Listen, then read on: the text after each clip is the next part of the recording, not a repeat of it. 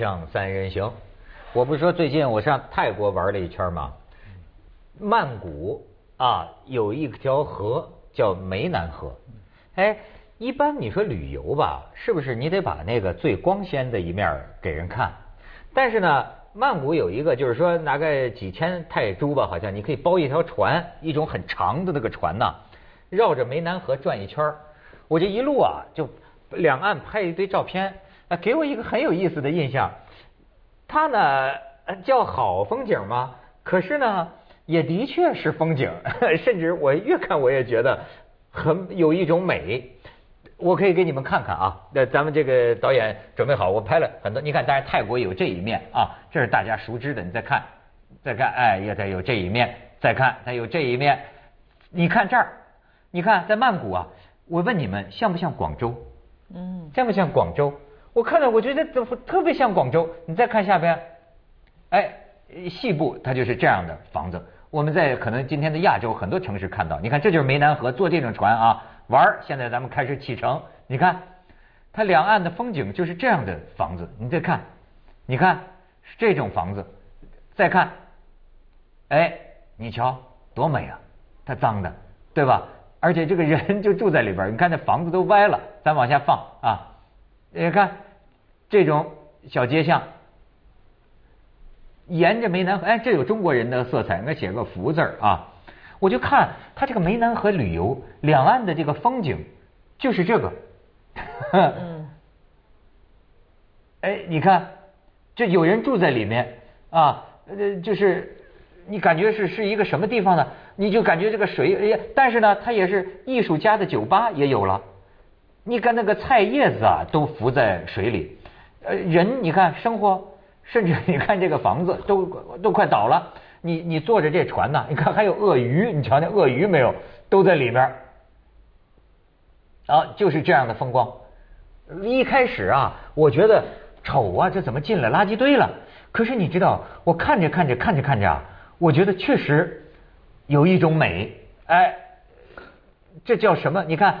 正赶上他们的泼水节，你看他一路这这都说这泰国人，呃，我们的船就沿着这个湄南河一一路就这么走，你看上面他们的这个神情，菜叶子就在他左近啊，呃，你看泰国人都说微微笑啊，呃，两岸冲我冲还有冲我泼水，你看，哎，这种我觉得很熟悉啊，你看很多这个家庭用用具啊，乱七八糟的这么样的堆放。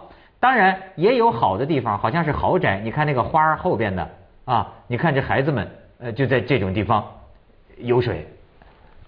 你这你说，哎呦，我待会让我想起来去那个柬埔寨，我是大大概是两千年左右去柬埔寨，这个感觉也很奇怪，就在金边。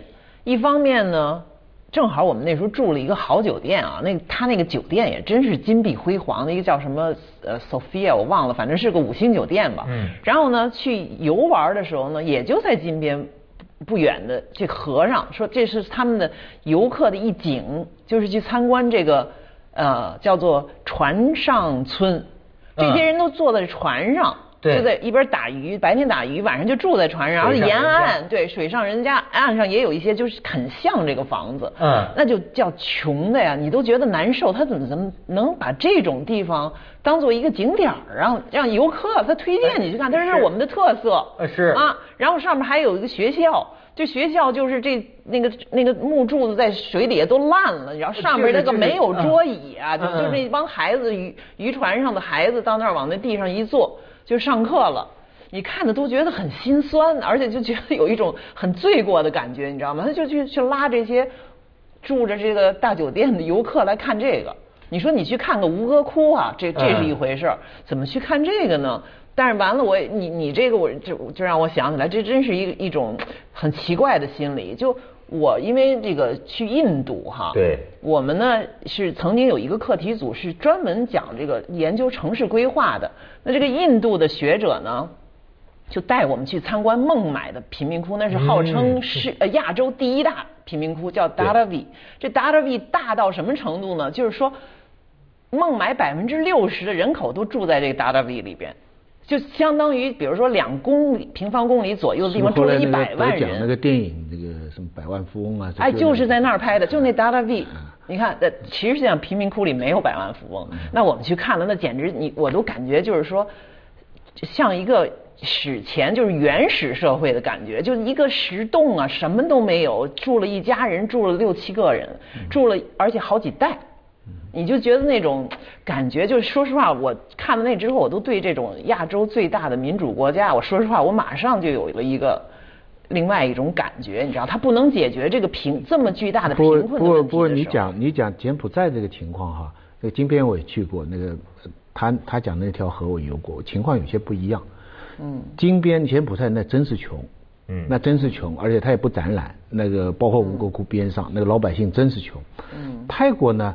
总体来说没有这么穷，也不是那么穷。哎，而且他那个和尚的倾向呢，我觉得他有点拍比较破的，相对来说还是有一些别墅啊，也有些比较漂亮的。我觉得那些没有意思。哎，我觉得这些他是他是挑选的认可，这就是风景。哎，他是你你有有点选择的，嗯，就是说，假如说一百个房子里边，他是选比较差的三十个在拍。我我感觉上哈，它另外还有一些相应比例的，有一些大部分比较破旧。那么他们呢？泰国那个呢？我理解是东方主义，就东方情调，因为它呃从零零七开始啊，各种各样 Emmanuel 啊，所以西方的主流电影拍泰国啊，他肯定不拍你五星级酒店啊，不拍你别的，他就是拍你这样的地方。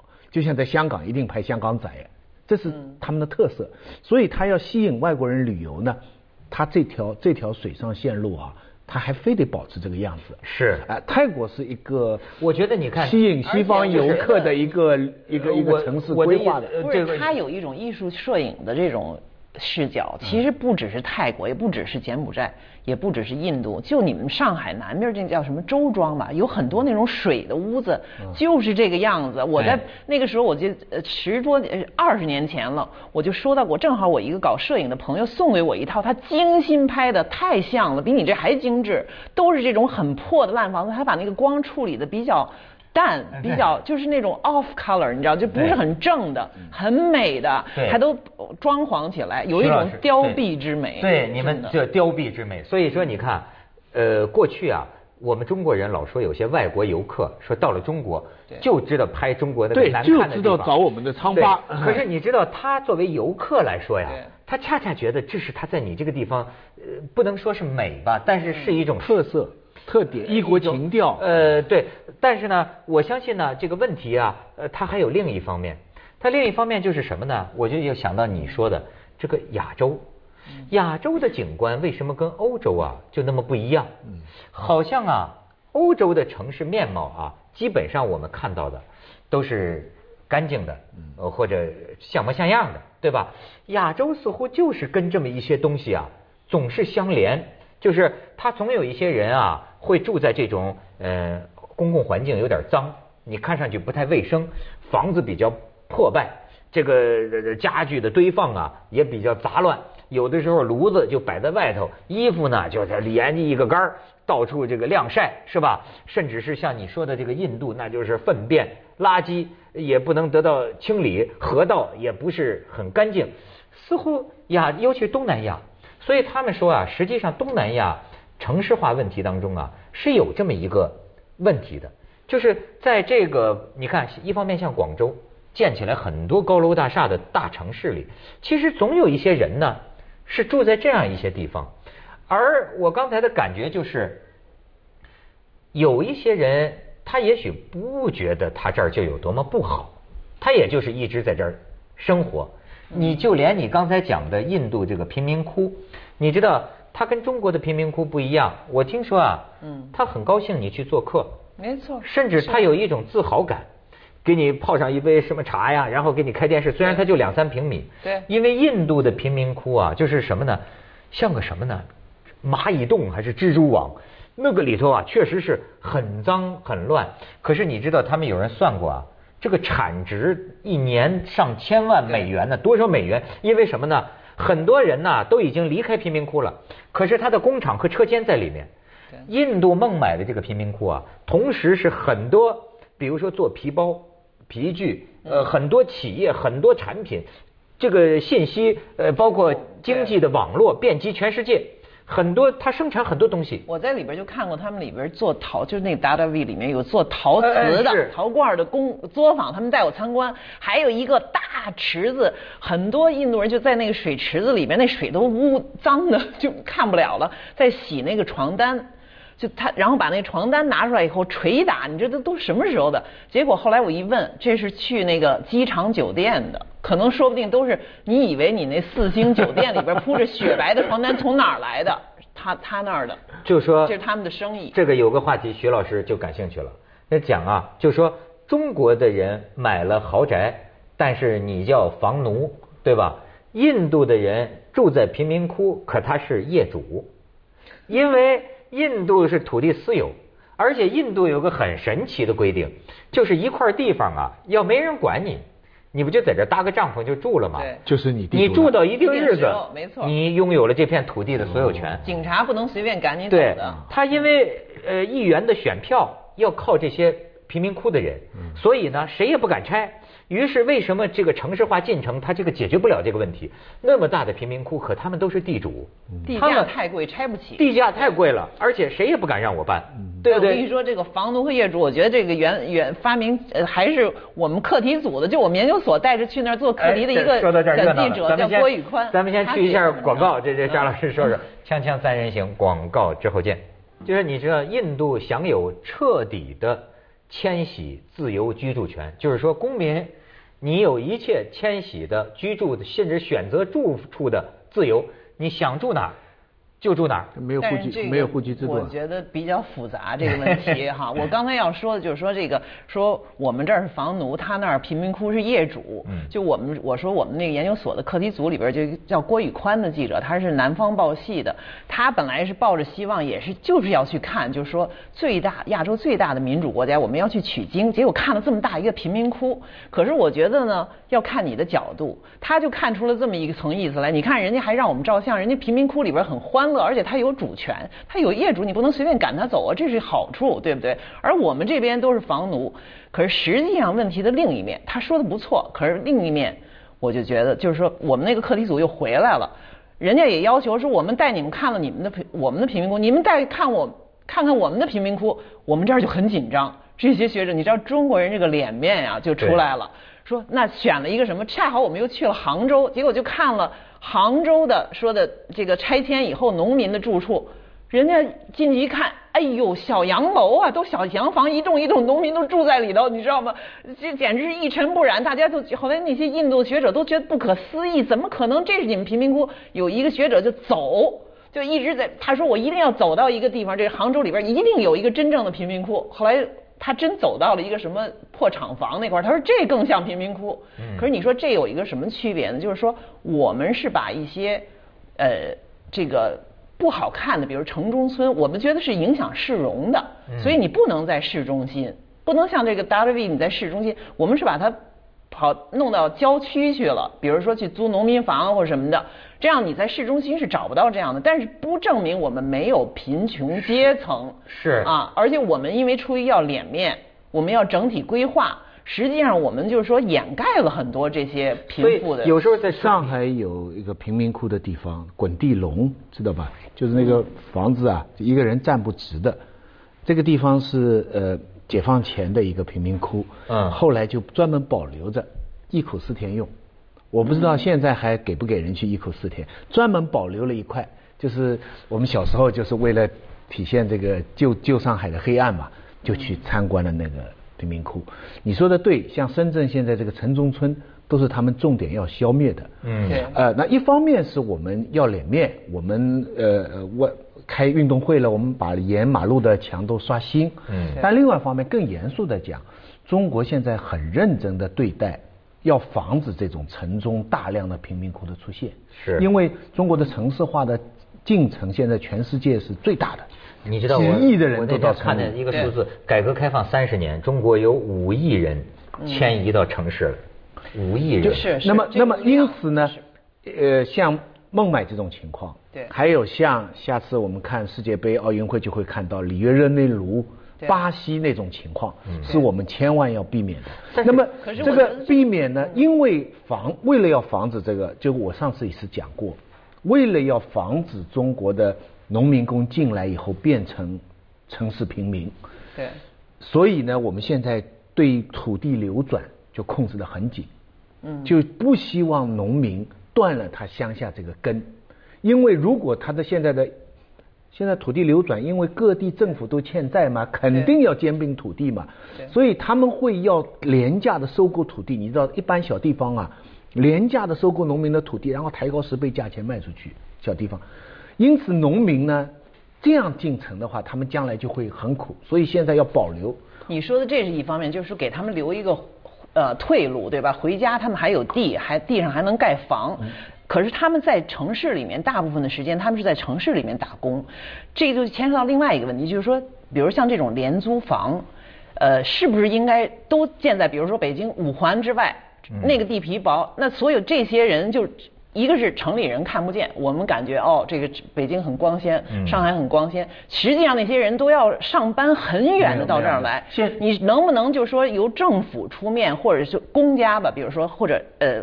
给一个补贴给地产商，在一些市中心的局部也应该有一些，就是他们这个像印度、泰国这些，人家就其实就在市中心嘛。你可以说哦，小资游客到那儿去，我觉得哎引引起了你的观观感不好了，还不像文涛这样，因为我看过网上的拍那个，你那湄南河的也有我们的小姑娘去了，一拍说的以为是后边是皇宫。啊前面就是这些烂房子，他还觉得很好呢，哎，一转眼怎么，哟，一边天堂一边是地狱。他说，哎呀，可是也不错嘛，他们还都把房子面儿上都刷成粉色的了。然后下一句他就谈了，他说，哎呀，我也要秀一秀我的这个白色的连衣裙嘛，他到那儿去购购物什么的。你知道，我们这个时候有的时候是有一种冷血的。呃方面的，就我们只考虑我们的观感。是这些穷人，他们的代价是什么？他们只能住在很远的地方，因为他们只能住得起那样的地对方。，所以不能美化贫民窟。因此呢，我要给你们看一段影片，就让我们的眼睛啊也看到那些个这个居无定所的人们。我们可以看看。